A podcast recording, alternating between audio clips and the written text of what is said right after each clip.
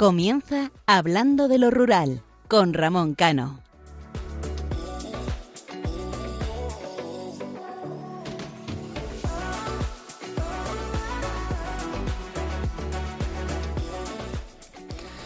Buenas noches, queridos amigos. Llegamos al programa número 5 y lo único que tengo son palabras de agradecimiento a todos aquellos que nos escucháis, escribís e interactuáis. Hablando de lo rural, el programa que da voz a los pueblos desde la emisora Radio María. Continúa mostrando los rincones e historia de nuestro bonito país, España. El programa de hoy viajaremos hasta Cantabria. El pasado domingo 28 de noviembre dio comienzo el Adviento, inicio del año nuevo litúrgico para los católicos. Un tiempo de preparación ante la festividad de la Natividad, que es el nacimiento de Cristo. Tiempo de alegría y agradecimiento por el avenimiento de nuestro Señor Jesucristo. Cuatro semanas que son la oportunidad para prepararse en la esperanza y el arrepentimiento.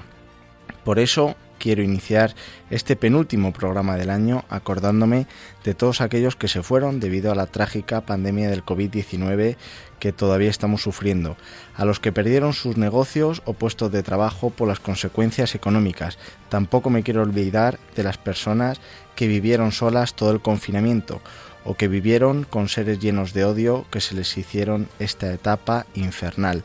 Los niños nos, dieron ejemplo a la sociedad de su comportamiento, o los sanitarios, personal de limpieza, cuerpos y fuerzas de seguridad del Estado, camioneros, transportistas, supermercados, farmacias, ganaderos, agricultores y todos los puestos que desempeñaron una labor esencial y que hicieron todo con mayúsculas para que no faltara de nada a pesar de la precariedad en material, en espacios y condiciones.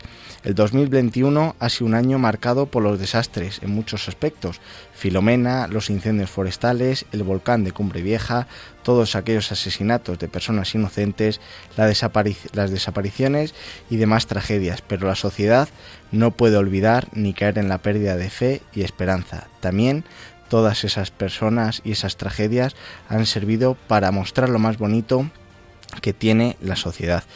Debemos hacer todos por ayudar a las personas que más lo necesitan, mostrar el cariño y la simpatía que queremos recibir e intentar hacer el bien en todos los aspectos de nuestra vida. Somos una sociedad ejemplo para muchos. No perdamos nuestros principios y valores y estaremos construyendo una España mejor. Bienvenidos nuevamente al programa Hablando de lo Rural, ese programa que da voz a los pueblos, defiende la vida en los municipios y denuncia las injusticias que sufre el medio rural. Les habla Ramón Cano y me acompaña nuestro colaborador habitual, Isaac Palomares. Les recuerdo que nuestro programa es cada 15 días, los domingos, de 12 de la noche a 1 de la madrugada, aquí en Radio María. Tiene una cita con Hablando de lo Rural pueden interactuar con nosotros y participar a través de nuestro email hablando de lo rural arroba radiomaria.es. Les repito, hablando de lo rural arroba radiomaria.es y a través de nuestra página de Facebook hablando de lo rural. Les animo a que la sigan y si quieren escuchar los programas anteriores lo pueden hacer en el podcast. Comenzamos.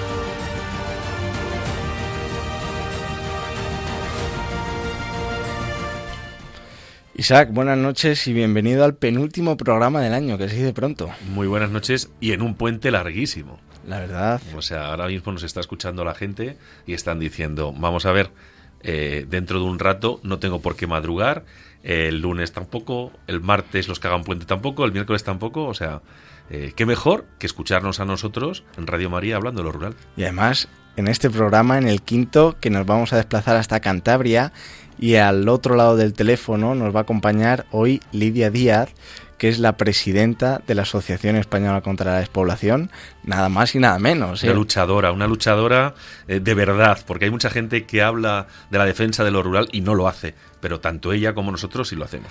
Buenas noches, Lidia. Hola, buenas noches. ¿Qué tal?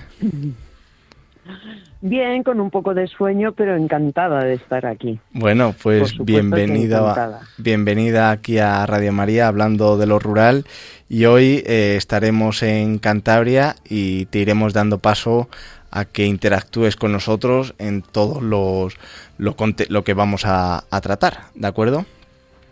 Muchas gracias.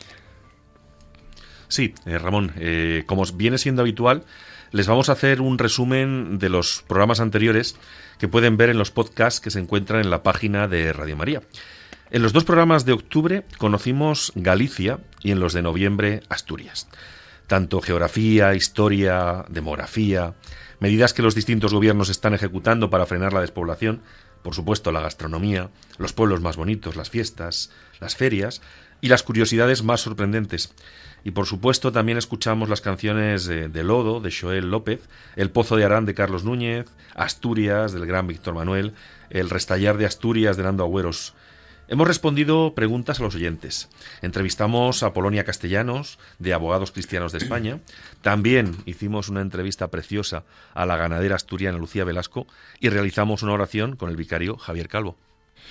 Y en el programa de hoy eh, vamos a comentar lo que vamos a tratar. En la sección La voz de los pueblos conoceremos Cantabria a fondo, sus comarcas, datos demográficos, medidas contra la despoblación que está aplicando el gobierno de Cantabria y, como decíamos anteriormente, los analizaremos con Lidia Díaz, la presidenta de la Asociación Española contra la Despoblación.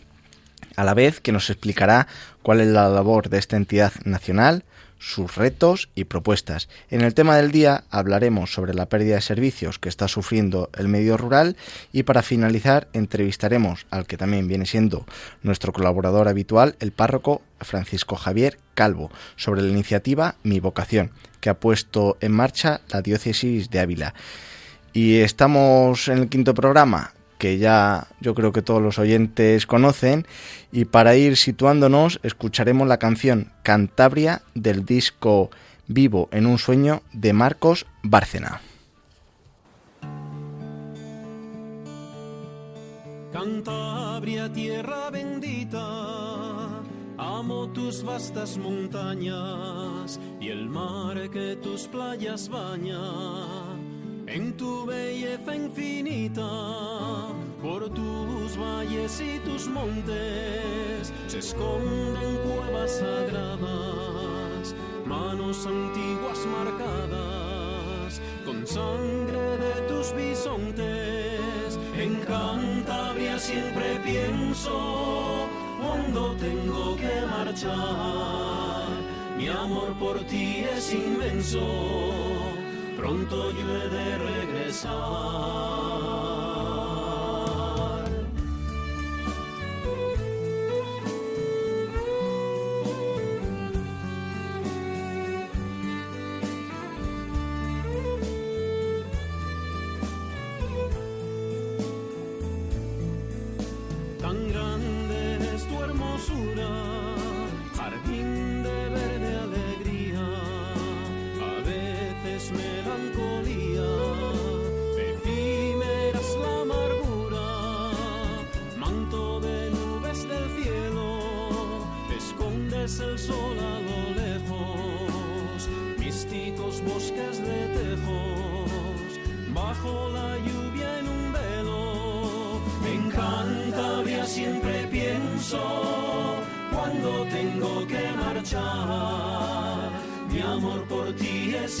Siempre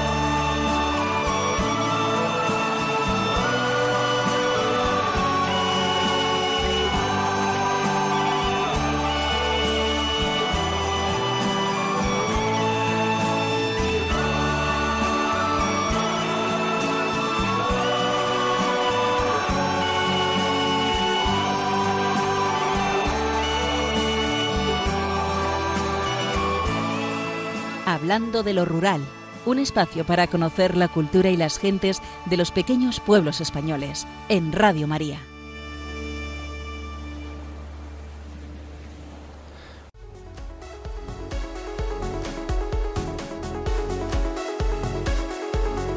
La voz de los pueblos.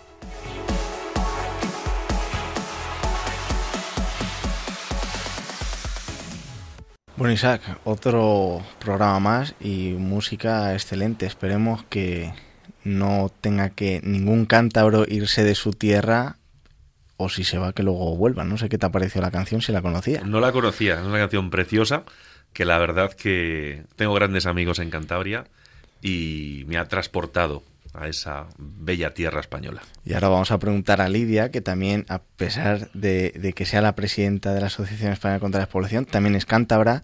Lidia, no sé si conocías esta música. Sí, la conocía y, tuve, bueno, conocía, conozco precisamente a su autor, eh, porque coincidimos en el colegio, es unos años menor que yo, y la verdad es que es un, es un gran autor y es una persona comprometida con su tierra. Él, si no emigró, pues poco, poco le faltó en su momento. Yo te puedo decir que, claro, em, yo como retornada, pues para mí es una canción que, que me dice mucho continuamente. ¿Cómo no? Es decir, que la hemos elegido bien. Muy bien, es que parece que, lo supierais. no, pues la verdad es que yo que conozco a Lidia y tenemos una, una relación muy estrecha, eh, no lo sabía. Es decir, que el que aquel que lo esté escuchando diga, ¿se han puesto de acuerdo? No, en este caso no.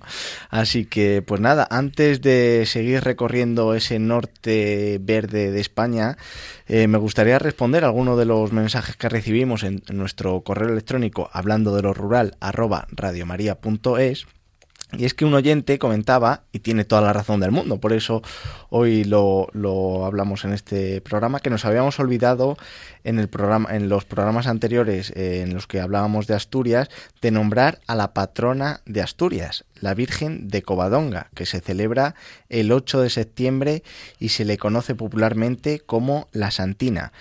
Su imagen se encuentra en la Santa Cueva de Covadonga, en el concejo de Cangas de Onís. También me gustaría pedir disculpas en nombre tanto de Isaac como mío de que muchas veces los nombres eh, gallegos y asturianos no los hemos pronunciado bien. Bueno, iremos aprendiendo, ¿no, Isaac? Poco a poco, al tran tran. Así que y ahora sí que nos vamos eh, hasta Galicia y a los oyentes, como decíamos, nos va a acompañar a lo largo del programa de hoy Lidia Díaz, la presidenta de la Asociación Española contra la Despoblación. Ella se encuentra al otro lado del teléfono y en un momentito estaremos con ella. Hay que decir que la comunidad autónoma de Cantabria es uniprovincial, en la que Santander es su capital.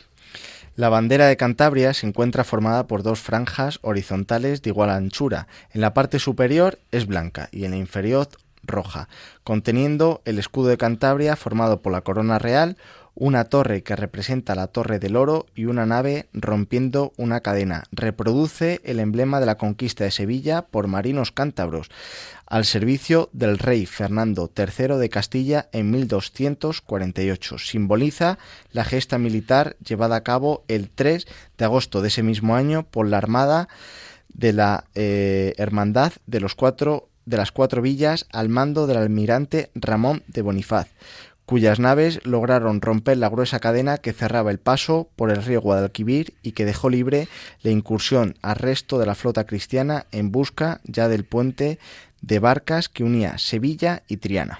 También en el primer cuartel del escudo aparecen las cabezas de los santos mártires San Emeterio y San Celedonio, representando la unidad del territorio bajo su patronato. En el segundo cuartel encontramos las estelas gigantes de los cántabros, imagen de uno de los más importantes legados dejados por los pueblos primitivos que habitaron la región. Cantabria, queridos oyentes, cuenta con 102 municipios repartidos en sus distintas comarcas tradicionales. Una de ellas es Asón Agüera, Besaya, Campo Los Valles, Costa Occidental, Costa Oriental, Liébana, Sajanansa, Santander, Trasmiera y los valles pasiegos. En la actualidad, Cantabria tiene una población de 583.904 habitantes, cifra que se incrementó en 1.516 habitantes respecto a los datos de 2019. Nos gustaría no tener que dar los siguientes datos, pero un 30% de los municipios se encuentra en riesgo de despoblación, lo que equivale a 29 municipios. En estos 29 pueblos cuenta con menos de 12,5 habitantes kilómetro cuadrado y en 16 de ellos pueblos subsisten con menos de 500 habitantes. Según el Instituto Nacional de Estadística, el INE, Cantabria se encuentra entre las comunidades que han perdido mayor número de población, en torno a un 11% desde, desde 2008. Entre 2000 y 2018, Cantabria ha reducido su población en 50 municipios, que representativamente es casi la mitad. En su mayoría, un total de 43 municipios son de interior, de esos eh, pueblos que han perdido población, y siete se encuentran situados en las zonas costeras. Los problemas más comunes que sufren los municipios que sufren la despoblación es el envejecimiento, el aislamiento geográfico, considerables dificultades de integración territorial, falta de conexión tanto en transporte como en Internet, servicios sociales adecuados, falta de empleo y menores dotaciones de capital humano. Sobre todas estas cuestiones hablaremos más tranquilamente después. En la actualidad, el Gobierno de Cantabria publicó la estrategia frente al reto demográfico y la despoblación de Cantabria, con 344 medidas, ordenadas en dos en 12 ejes eh, o en, eh, acción, en 12 ejes y acciones orientadas a conseguir la cohesión territorial de Cantabria y la igualdad de oportunidades para las personas, independientemente el lugar de residencia en áreas urbanas o rurales. La consejera de Presidencia Interior, Justicia y Acción Exterior, doña Paula Fernández Villaña, departamento que coordinó la iniciativa, fue la que lo puso encima de la mesa. Los 12 ejes, como comentábamos anteriormente, de actuación aunan diferentes ámbitos de actuación en el medio rural para facilitar, a su vez, la conexión con las áreas urbanas mediante la consolidación y crecimiento del tejido productivo en el medio rural, el impulso al sector primario, la garantía de servicios públicos de calidad y una mejor fiscalidad. Igualmente, establece medidas para mejorar la imagen colectiva de las formas de vida rurales, favorecer el empoderamiento de la población mayor y en relación a ello favorecer la economía social, planes de apoyo a, menores y familia y avances en cuidados de larga duración.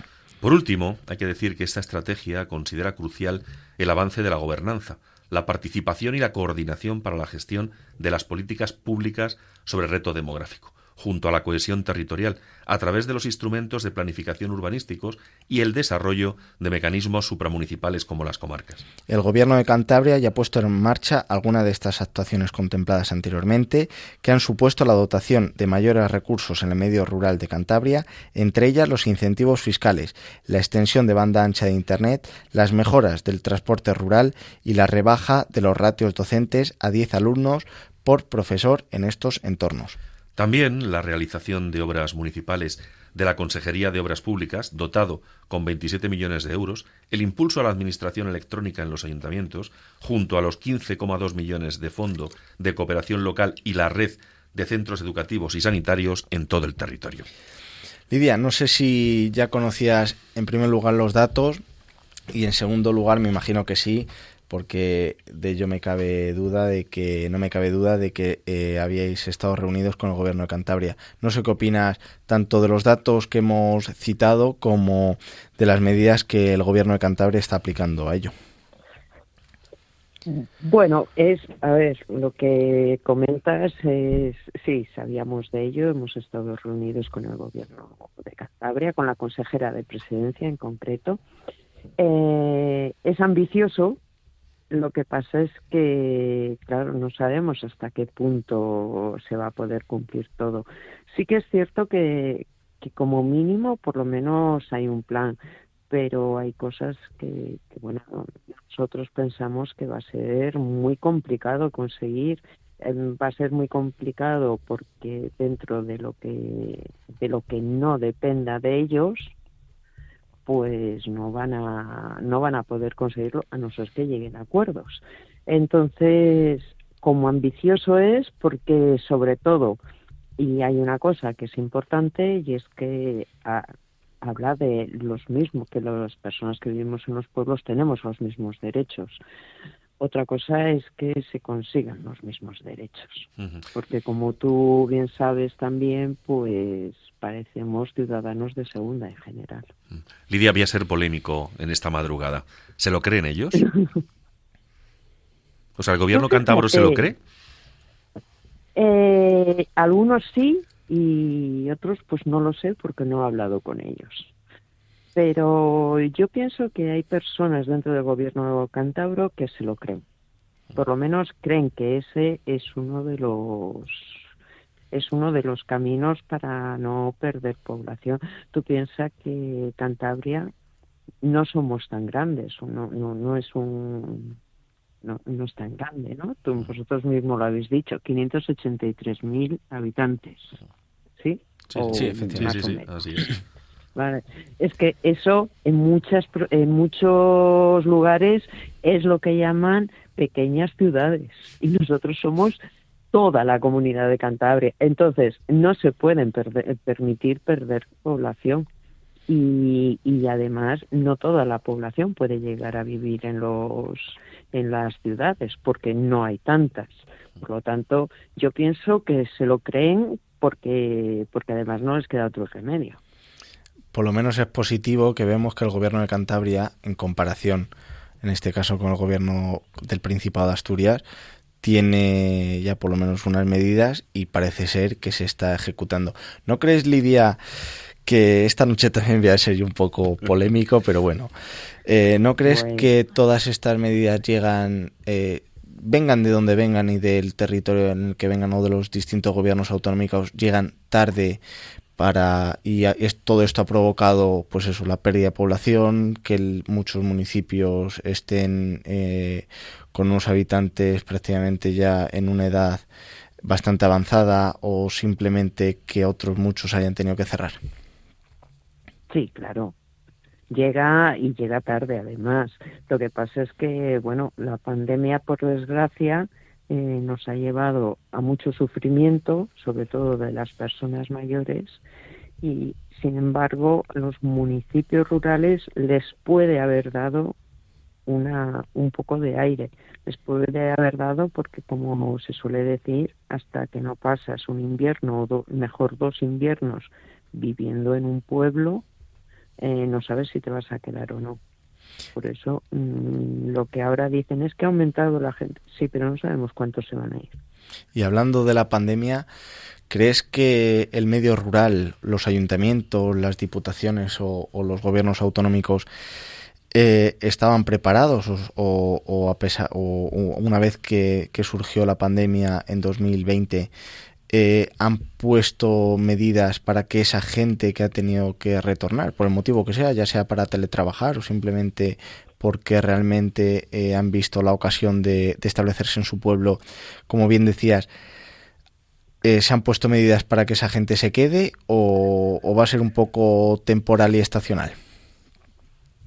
Pues yo no veo, sí es cierto que, ya han implantado medidas, y, no solo en Cantabria, en otros sitios, pero bueno, en Cantabria, como habéis dicho, han implantado medidas de eh, por reducción del IBI, impuestos y tal, pero yo no veo que, más allá eh, haya un interés. Y tú fíjate, y aquí sí que me vas a permitir a mí ser polémica, y y entonces, para mí, y desde nuestro punto de vista, y tal y como lo estamos analizando en la asociación, eh, muchas veces los problemas eh, no vienen ni siquiera de la administración del gobierno de Cantabria, viene de los propios ayuntamientos y no de los ayuntamientos, de los propios municipios.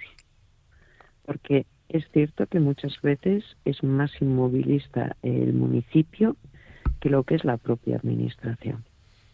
Entonces, claro, si el municipio no tiene mucho interés o no tiene ganas o no sabe cómo o no sé, podemos buscar mil disculpas, pues da igual lo que se le ponga en bandeja, no lo va a coger. Lidia, hemos escuchado en alguna ocasión eh, que una de las soluciones para acabar con la despoblación en el, mundo rural es traer eh, gente de fuera, traer inmigrantes. Pero claro, yo una de las cosas que veo es que estos inmigrantes en, un porcentaje muy alto es gente sin formar y sin preparar y cuando llegan a España lo único que se hace es darles una subvención, una ayuda para que puedan vivir. Eh, o sea, lo que, lo que se dice de en vez de enseñarles a pescar, se les da pescado. De esa forma, yo veo que va a ser muy difícil y muy complicado revertir la situación a través de esta solución en el mundo rural. Y luego, si queremos también acabar con el problema de las pensiones, nos vamos a meter en otro charco, Ramón, eh, gente que solo está percibiendo ayudas o subvenciones, que no genera riqueza, que no cotiza, a mí, como dicen en mi tierra manchega, me lo expliquen. Bueno, yo yo te lo voy a explicar de, de otra manera. o por lo menos voy a intentar explicarlo.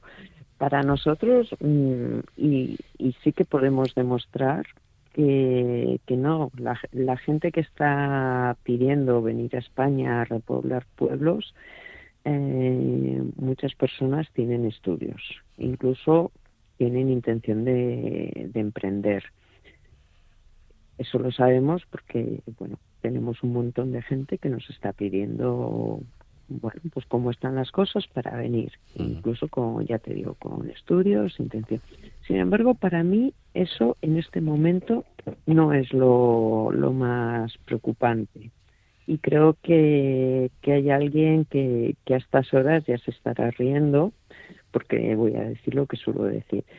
Eh, ¿Cómo es posible estemos pensando traer si no somos capaces de conseguir que las personas que ya viven en el pueblo se queden. Entonces, lo primero, vamos a conseguir que se queden los que las personas que viven en el pueblo, pero que se queden porque quieren, porque ven que allí hay una oportunidad de trabajo, porque es donde quieren vivir, donde tienen su propio arraigo y donde han nacido y entonces que se vayan, que se vayan a estudiar, por supuesto, que o que vengan los estudios a ellos, que para eso también tenemos la formación online, por suerte. Pero pero lo que está claro es primero dime, dime por qué se van los jóvenes, dime por qué se va la gente de media edad. Ponme solución a esto y después ya hablamos si necesitamos más inmigrantes. Los el problema no son los inmigrantes, el problema es que si la gente de aquí se ha ido y se sigue yendo, mm, mm, ¿de qué te sirve repoblar si se van a ir también? Sí, van a ser al fin y al cabo gente estacional. Claro, es que una cosa es el trabajo estacional que es necesario en el campo en muchas ocasiones, pero otra cosa es el por qué se van. Y eso es distinto. Lidia, te vamos a quitar un, por un momento las botas de pichar charcos para que nos hables realmente eh, de la Asociación Española contra la Despoblación. Eh, ¿Cuándo surgió? ¿Cómo surgió? Aunque yo lo conozco, pero bueno, para los oyentes, eh, coméntalo cómo surgió, cuáles son un poco los objetivos que tiene bueno, pues mira, la Asociación Española contra la Despoblación surgió hace ya casi cuatro años porque un grupo de gente sin conocernos pues acudimos a, un evento que había sobre temas rurales. Y, y de esa, bueno, nos conocimos, seguimos charlando después de pasar el evento, hablamos y hablamos y descubrimos que no había ninguna asociación a nivel nacional que pensara eh, en soluciones nacionales, pero a, a, nivel asociativo. Entonces eh, fue cuando decidimos hacer esta asociación. Esta asociación, evidentemente, ha ido cambiando, cada vez pues tenemos más claro qué es lo que se necesita y, nuestra asociación en este momento quiere, quiere, no quiere, empieza a ser porque es ya un, referen, un referente en muchos sitios y, y desde luego que, que, lo que queremos es que se revierta este abandono que hay en los pueblos y que vivamos dignamente, pensando siempre en que tenemos derecho, los mismos derechos, igual que tenemos las mismas obligaciones, y esto último debe de ser así, pero también los mismos derechos. Y así nació la asociación, o me equivoco, Ramón. No, en absoluto. Además, quiero destacar que la Asociación Española contra la Despoblación surgió mucho antes de que se empezara a emplear el nombre de la España vaciada antes de que el boom de que todos los medios de comunicación, eh, todos los grupos políticos empezaran a hablar de despoblación, nosotros eh, ya empezamos. En su momento. Soy uno de los locos que acompañó a Lidia en, su, en, en 2018, si no recuerdo mal, el 5 de marzo, fue cuando surgió en, en un pueblo de, de Burgos, cuando empezaron las primeras las primeras charlas y conversaciones y éramos en su momento y lo seguimos siendo unos enamorados del medio rural que queremos cambiar el medio rural ¿verdad, Lidia? Y, bueno, eh, ahora, eh, en la actualidad, la, la, Asociación Española contra la Despoblación, ¿cuáles son los objetivos que tiene? Pues los objetivos que tenemos siguen siendo siempre trabajar por el medio rural eh, lo que sí que hemos aprendido en este tiempo es que, bueno, lo que ya sabíamos, porque en realidad ya lo sabíamos, pero sí que nos ha quedado constancia que hay que trabajar para que los jóvenes se queden, para que los jóvenes se vuelvan a enamorar, como bien has dicho tú y utilizo tu palabra porque es así, del medio rural, que vean que, que la calidad de vida que puedes tener en el medio rural es muy alta y que tienes también muchas cosas que hacer y muchas cosas donde puedes desarrollar una forma de vida totalmente completa viviendo en un pueblo. Entonces, trabajamos sobre todo pensando en la juventud, pensando en las mujeres, que tú eso, Ramón, también lo sabes bien porque nos conocimos presentando proyectos, y pensando en mujeres y también pensando en que las mujeres necesitamos bueno una serie de, de elementos que muchas veces no se nos ve por otro lado esto a dónde nos ha llevado pues nos ha llevado a decir y sin vivienda qué pues entonces también estamos trabajando nuevos modelos de vivienda para que no se pierda el patrimonio porque todo va muy unido. Entonces yo te diría que trabajamos en tres ejes, jóvenes, mujeres y viviendas. Y luego hay otro eje que a mí me interesa muchísimo y son los ayuntamientos, las diputaciones, las comunidades autónomas y el gobierno central. ¿Qué propuestas, qué propuestas tenéis en la asociación para estas cuatro patas del banco que son tan importantes? Pues yo creo que vosotros, tanto tú como Ramón, lo que pensasteis es eh, o esto lo arreglamos nosotros desde dentro o de fuera no van a venir a hacerlo. Pero para esos de fuera, eh, ¿qué propuestas tenéis? Bueno, nosotros vamos presentando proyectos, por ejemplo, tenemos nuestra escuela de pastoras, precisamente pensado para, para las mujeres que sobre todo tienen hijos, y, y es, es, un gran ejemplo de, de, que los proyectos, o sea, no sirve de nada las palabras si no lo acompañas con hechos. Y en este caso, pues tenemos, por ejemplo, este gran proyecto y bueno, todavía seguimos luchando para conseguir financiación y es un proyecto que todo el mundo que lo ve, todas las administraciones que lo han visto les ha encantado ha tenido una repercusión a nivel mediático sin ni siquiera nosotros saberlo. Bueno, saberlo, esperarlo. A nivel mediático hemos tenido repercusión incluso en Estados Unidos. Eh, más de 5 millones de personas han visto el proyecto, les ha encantado. Nos están llegando peticiones de, de, de mujeres, de incluso la última ha sido de Polonia, que si puede venir a hacer el curso. Sí. Entonces, ¿por qué? Porque se adecua pues, a que tú puedas estar trabajando, puedas estudiar este curso, puedas tener niños, puedas cuidarlos, estudiar este curso. Bueno, se adecua a, a todo lo que estamos pidiendo, ¿no? Eh, en un pueblo tú no tienes donde dejar a tus padres si los tienes que cuidar o a tus hijos si tienes hijos. De ese tema luego volverás a ponerte las botas para pisar el charco, que como decíamos al principio vamos a tratar de lo realmente de esas necesidades que, el medio rural tiene y esos servicios que se van perdiendo. Y por último, antes de meternos en ese punto, Lidia, eh, nos has comentado las eh, cuáles son los ejes en los que está trabajando actualmente la Asociación Española contra la Despoblación. ¿Cuáles han sido los proyectos o las actividades que ya había realizado y el éxito que ha tenido? Muy rápidamente.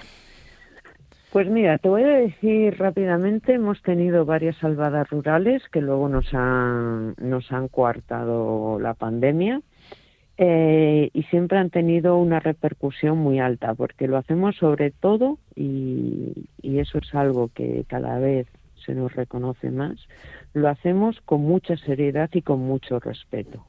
Es una de las cosas principales.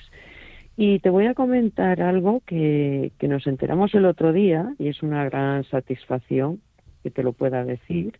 Y es que hicimos un, un evento y es un evento que quisiéramos volver a repetir, que era, bueno, que es simplemente y tan complejo como poner la cultura en la calle. O sea, es poner cuadros, eh, no originales, pero sí dar vida a las pedanías, a los pequeños, a las pequeñas pueblos, porque ya ni siquiera, o sea, son pedanías.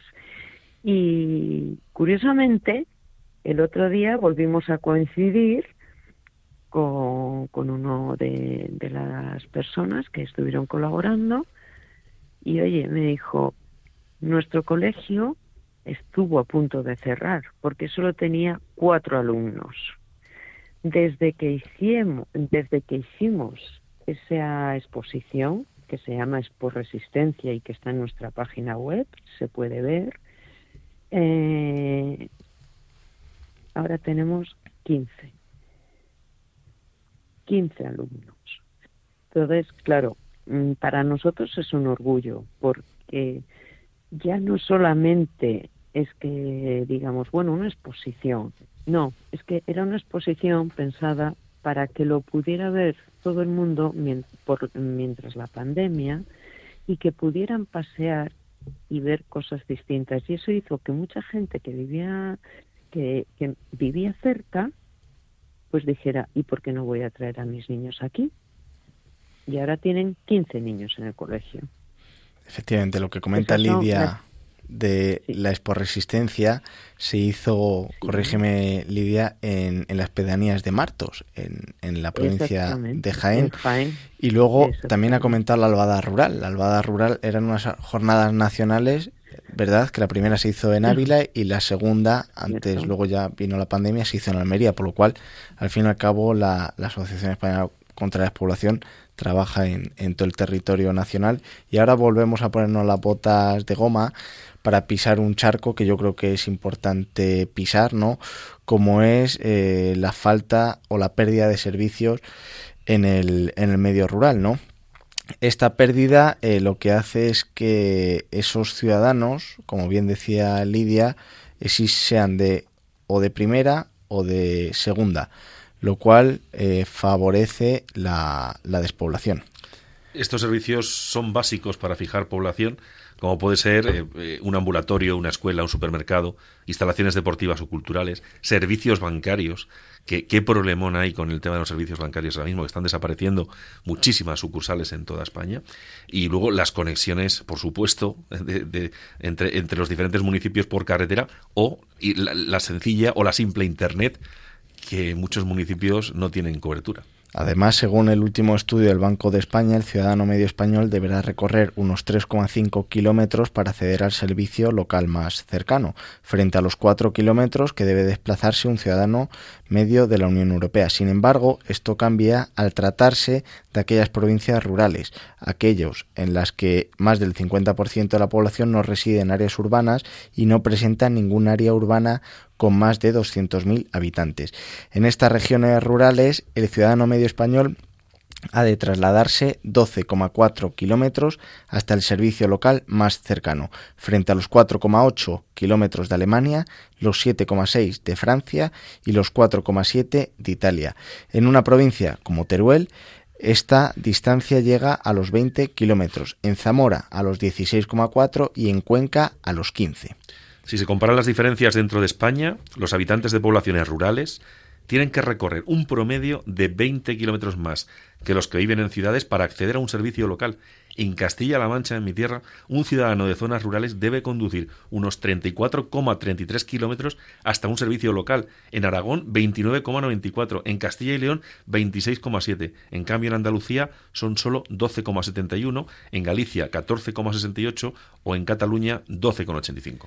Y para llegar a un servicio regional como un hospital, la media en España está en los 27,2 kilómetros frente a los 30 kilómetros de la Unión Europea, mientras que en las provincias rurales españolas no presentan diferencias en accesibilidad con respecto al resto de la Unión Europea.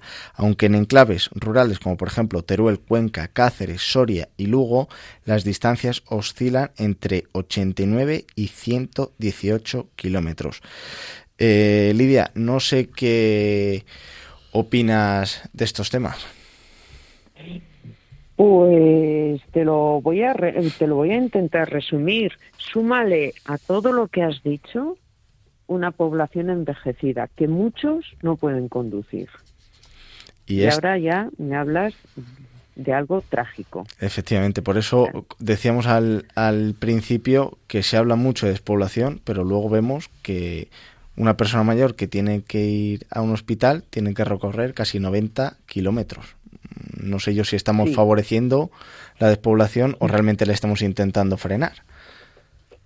Bueno, es que, mira, cada vez que decimos favorecemos algo, pero aplicamos recortes, lo estamos frenando. ¿Y dónde frenas? En la parte más endeble. ¿Cuál es la parte más endeble? En este caso, eh, los pueblos.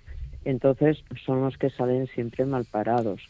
Por ejemplo, hablando de Cantabria, eh, ahí en Cantabria yo sí que te puedo decir que, en cuestión de urgencias, pues es cierto que hay hay helicópteros, ¿no? Perdón, helicóptero o helicóptero, no recuerdo. Hay helicópteros para estas urgencias, pero claro, solo son para las urgencias. Y en ese sentido volvemos a lo mismo y el señor que te viene desde el Valle de Poblaciones o desde Pesaguero eh, y tiene ochenta y pico, noventa y pico años, eh, es imposible. es imposible. Sí que es cierto que hay consultorios, pero el problema está sobre todo en y cuando tienes que hacerte pruebas.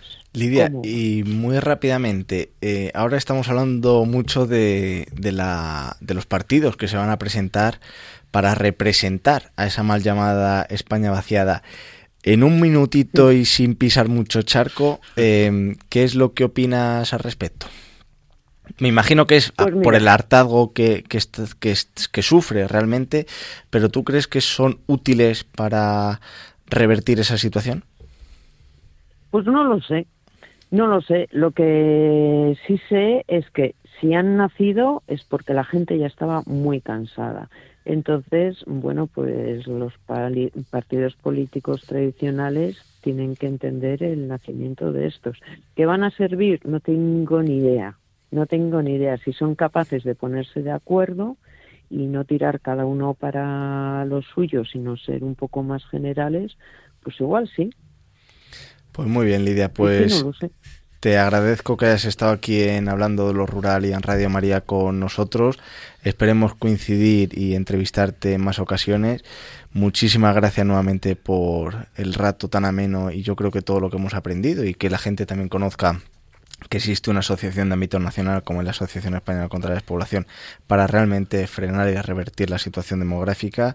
Así que muchísimas gracias Lidia y buenas noches.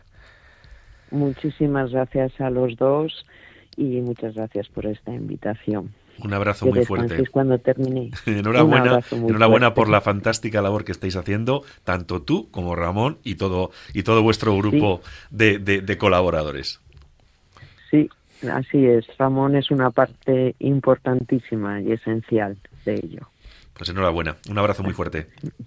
Un abrazo, adiós. Gracias.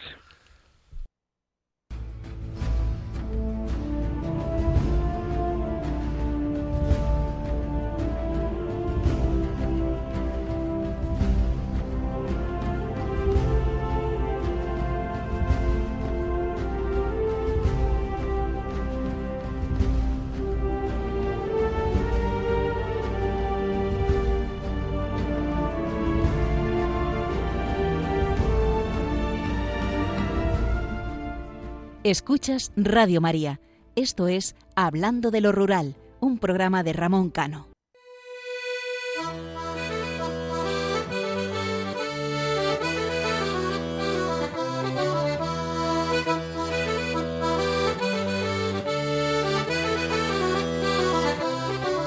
El tema del día.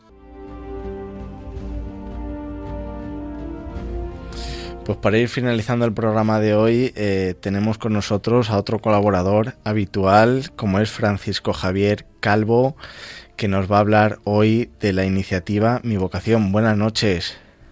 Buenas noches, Ramón. Un placer volver a estar con vosotros. El placer ya sabes que es nuestro y esta es tu casa y esperemos eh, que estés más programas con, con, nosotros. Así que coméntanos eh, esta iniciativa en mi vocación que ha sacado la diócesis de Ávila.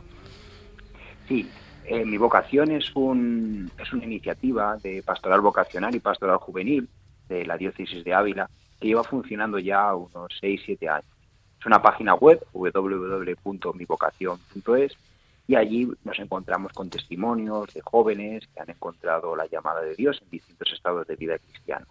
Y una de, los, de las actividades principales que llevamos a cabo es la campaña de Adviento y la campaña de Cuaresma.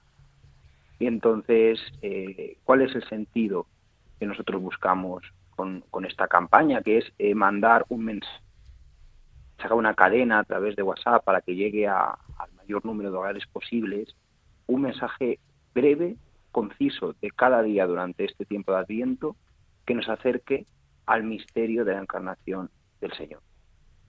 Eh, a lo largo de estos años, eh, la campaña ha estado centrada sobre todo en, pequeños eh, mensajes de texto que, bueno, siendo leídos, pueden ayudar a rezar. Esa es nuestra principal intención. Este año hemos cambiado un poquito y lo que estamos haciendo son vídeos hechos por jóvenes hablando de distintos verbos relacionados con este tiempo de Adviento que en menos de un minuto nos dan algunas claves para acercarnos de una manera eh, profunda, orante y espiritual a, este tiempo de Adviento. Esta iniciativa la hacemos con jóvenes que están implicados en la pastoral juvenil y nuestra intención es poder llegar al mayor número posible de personas. En las últimas campañas hemos notado que esta incidencia de, los mensajes ha llegado a más de medio millón de personas a través de, las eh, pues reenvíos que uno puede hacer cuando le llega el mensaje a otros contactos y así hemos llegado a muchas personas que pueden rezar con, con estos mensajes. Javier, ¿y habéis notado que los medios digitales o las redes sociales puede ser un vínculo también, como bien decías, para que los jóvenes eh, sean atraídos, en este caso, por, por, la, por la Iglesia o por el catolicismo? Claro que sí, es que no podemos no entrar ahí porque ya no estamos en una cultura que utiliza los medios, estamos en una cultura digital, como ya el Papa Francisco nos ha dicho. Entonces tenemos que inculturar el mensaje del Evangelio en esta gramática, que es la de nuestro tiempo, en este lenguaje, que es el lenguaje de las redes. Y no es que tengamos que optar como iglesia por estar ahí, es que es el lugar que ahora nos envía el Señor para evangelizar. Y, evidentemente tiene una serie de ventajas que es poder llegar a, muchos en poco tiempo. Entonces la cuestión es hacer mensajes profundos, de calado, que nos lleven al interior de cada uno. Y Javier, ¿cómo repite a los oyentes cómo pueden sumarse a esta magnífica iniciativa que la verdad yo tengo el gusto de, conocer y como bien decías, ya no solamente es que te da una visión eh, totalmente distinta, sino que además engancha y a los jóvenes yo creo que es lo que, lo que piden. Pues eh, tendríamos dos medios. Uno, que es a través de una cadena de difusión, que claro, para eso pues eh, tendrías que de alguna manera tener algún conocimiento, alguna persona que está en la campaña, pero cualquier persona desde su casa puede conocer esta campaña a través del portal web de mi vocación, que, repito que es www.mivocación.es. Y ahí quien entre va a ver un montón de materiales sobre cuestiones vocacional, eh, pastoral vocacional, testimonios de jóvenes y numerosos materiales que puede utilizar también para su vida de oración y estas campañas. Pues eh, Javier, muchísimas gracias por presentar esta iniciativa que yo sé que la estáis trabajando y está dando muy buenos resultados. Y nuevamente agradecido de que estés aquí en Radio María, la radio de la Virgen y en nuestro programa hablando de lo rural. Y esperamos la próxima vez tenerte más tiempo, que hablemos de otros muchos temas. Y gracias por ejercer esa labor eh, de, párroco en, en distintos municipios y que la libertad, como siempre hemos hablado, eh, deje que la libertad religiosa, que lo hablamos en programas anteriores, deje que actuéis eh, libremente. Por lo cual, desde mi parte y de nuestro equipo y de Hablando de lo Rural, muchísimas gracias por la labor que realmente realizáis. Muchísimas gracias, Ramón, y mi bendición y mi oración por todos vosotros. Muchísimas gracias. Un abrazo. Adiós.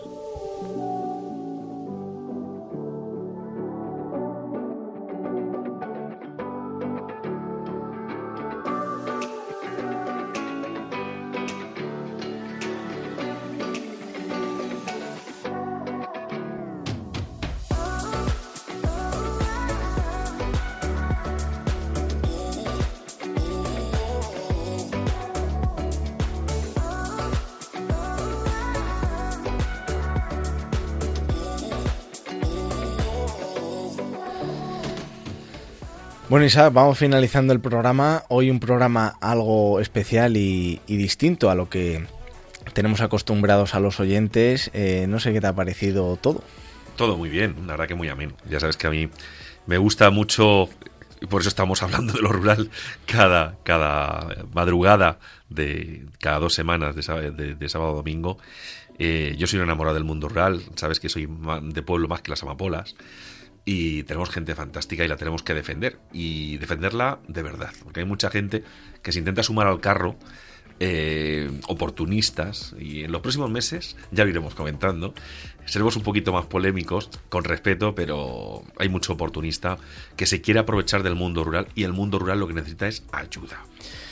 Como lo decíamos con Lidia, eh, nos hemos puesto la bota de pisar charcos y yo creo que son necesarios pisar esos charcos porque, como bien dices, el medio rural eh, ha perdido muchas oportunidades y lo que no queremos, o por lo menos desde aquí, hablando de lo rural, contigo eh, de acompañante y yo que estoy feliz de, tenerte, no vamos a permitir que el medio rural eh, le utilicen y luego que se aprovechen de ello. Por lo cual, queridos oyentes, ya vamos finalizando el programa de hoy, que es el penúltimo de este año 2021 en el próximo programa también intentaremos hacerlo eh, igual de ameno, que sigáis interactuando con nosotros eh, a través de nuestro correo electrónico hablando de lo rural arroba radiomaria.es, que escuchéis nuestros podcasts y os leemos. Y la verdad que yo lo único que tengo, como decía al principio, son palabras de agradecimiento por todo el apoyo que recibimos, todo el cariño que recibimos.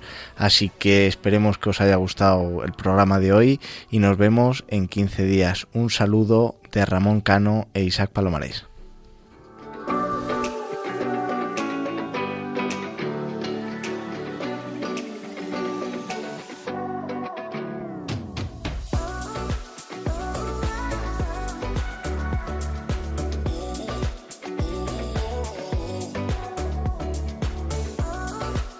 Han escuchado en Radio María Hablando de lo Rural con Ramón Cano.